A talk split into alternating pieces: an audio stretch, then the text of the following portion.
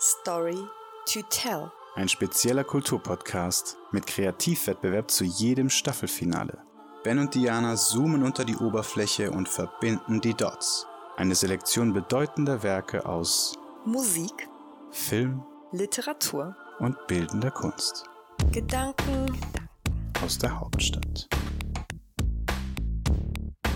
Warum kriegt ein Mensch noch zu Lebzeiten den höchsten Titel in Anführungsstrichen verliehen? Der Mann heißt King of Pop, weil die Werke dieses Künstlers zeitlos sind und er hat es nochmal richtig nicht übertrieben, sondern da kann man nicht übertreiben bei diesem Thema. Er hat es klar und deutlich, ohne Schönigung, in seinen Texten beschrieben. Wenn man sich die anschaut, sieht man, es steht klar und deutlich da. Man muss es nur lesen. Er hat es an die Spitze gebracht, weil er es auf die Spitze getrieben hat. Es ist ja auch so, dass einige Texte aufgrund gewisser Textpassagen in Kritik geraten sind, beziehungsweise die Textpassagen wurden falsch interpretiert. Die Texte haben es wirklich in sich. Ich habe selten Texte gelesen, die so, sage ich mal, ähm, antriggern. Und Michael Jacksons Stellungnahme dazu ähm, Ist eben ist fast so erwähnenswert wie ein Lied von ihm.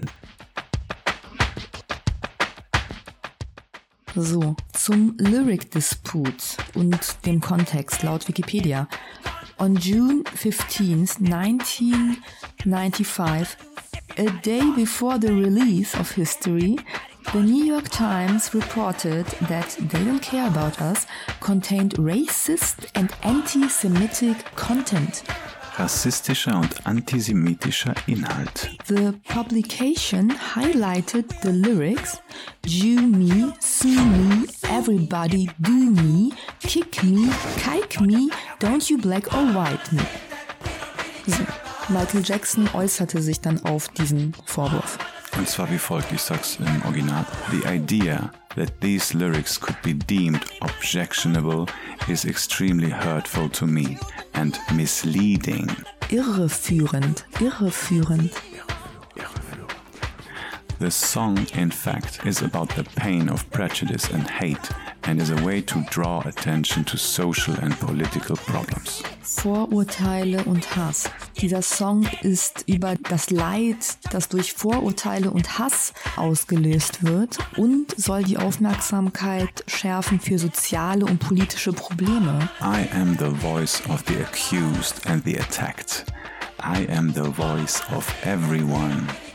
I am the skinhead. I am the Jew. I am the black man. I am the white man. Das kann fast nur er sagen auf dieser Welt. I am not the one who was attacking.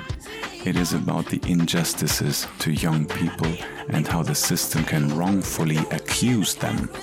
I am angry and outraged that I could be so misinterpreted, either unintentionally or deliberately.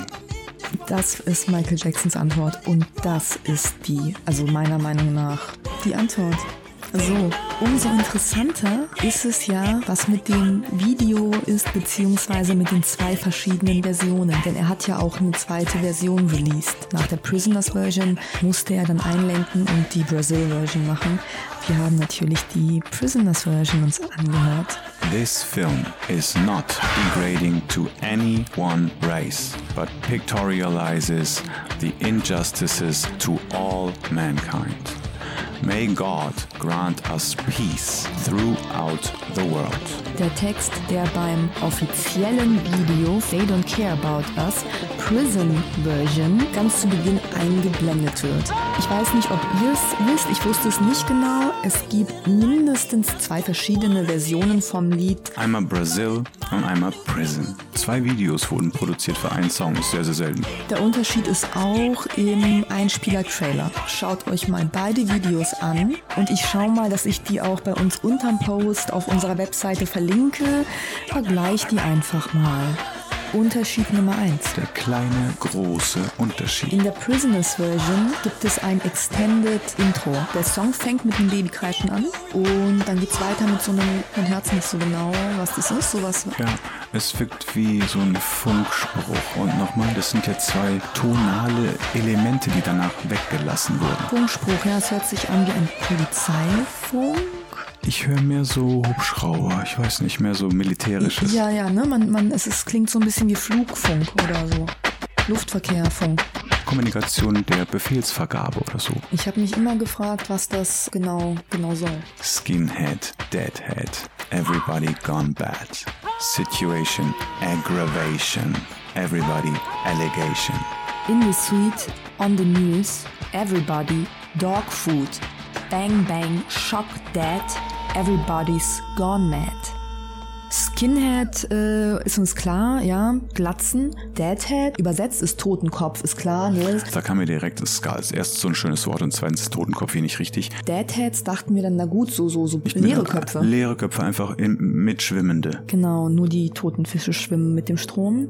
Aber Deadhead, wir haben das dann doch nochmal recherchiert, weil es ist so mysteriös gewesen. Für mich ist das die komischste, speziellste, erst verrückt wirkendste Situation. Die Forschung, also dieses Geforsche, diese Recherche hat sich mega gelohnt. Wir wollten dann nämlich mal Deadhead übersetzen, um ganz genau zu wissen, was es heißt. Und dann gibt es einen Terminus aus der Flugbranche. Laut leo.org Übersetzung Deadhead amerikanisch Person with Free Ticket, die Freikarteninhaber oder auch die Leerfahrten.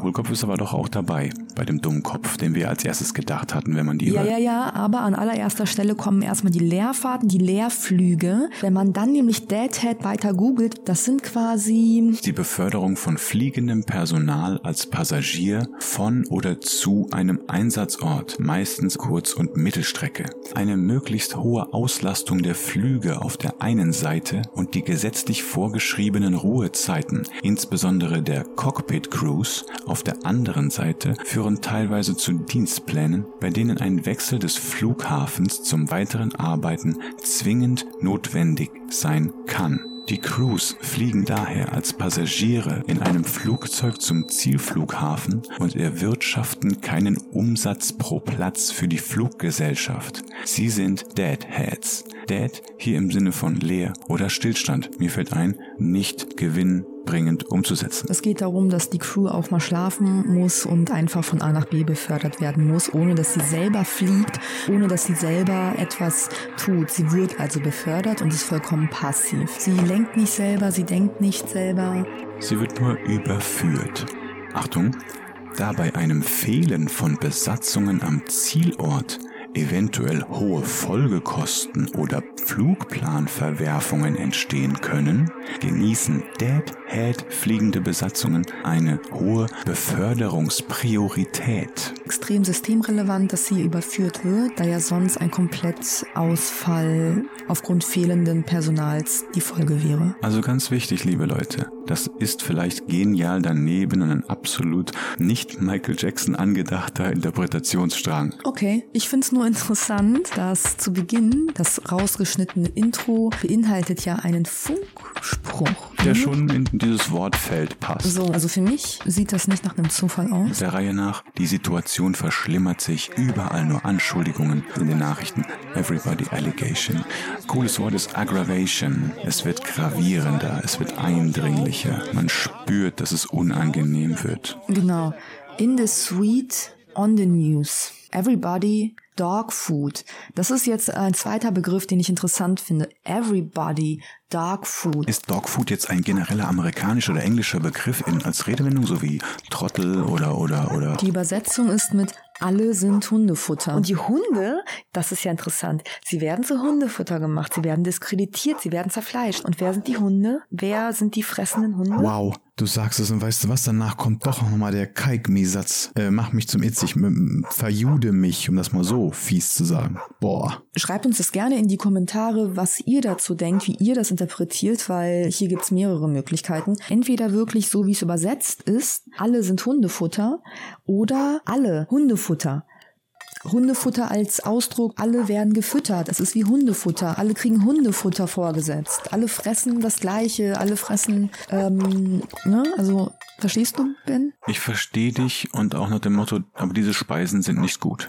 Also für einen, für einen Menschen, man möchte jetzt nicht aus einem Napf Hundefutter essen. Nee, man kriegt irgendwas vorgesetzt, was man fressen soll, was aber nicht everybody dog food on the news, dog food in the suit, everybody, everybody bang bang shock dead, everybody's gone man. Alles das gleiche, immer dasselbe. Industriell hergestellt. Massenabfertigung. Vereinheitlichung, Individualität stirbt.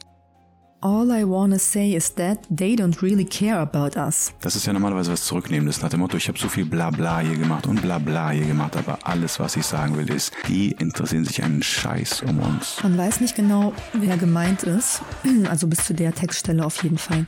Beat me, hate me, you can never break me. Will me, thrill me, you can never kill me. Jetzt kommt die kritische Textpassage. Jew me, sue me, everybody do me. Kick me, kike me, don't you black or white me.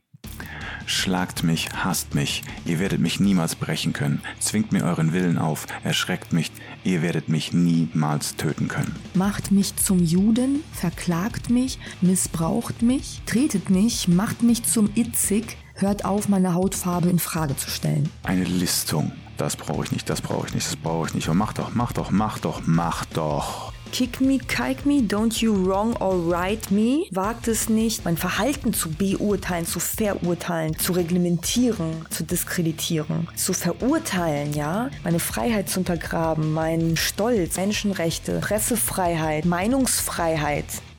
Alles, was ich sagen will, das Einzige, was ich sagen will, ist, dass wir ihnen in Wirklichkeit gleichgültig sind. Alleine der, der, der Refrain ist natürlich schon so systemkritisch, dass es klar ist, dass dieser Song unter Beschuss kam. Moment mal, wer ist denn Ihnen und wer sind wir? Für wen spricht er und wer wird hier beschuldigt? Geht es um Regierungen, um was Dunkles dahinter? Was ist das Problem?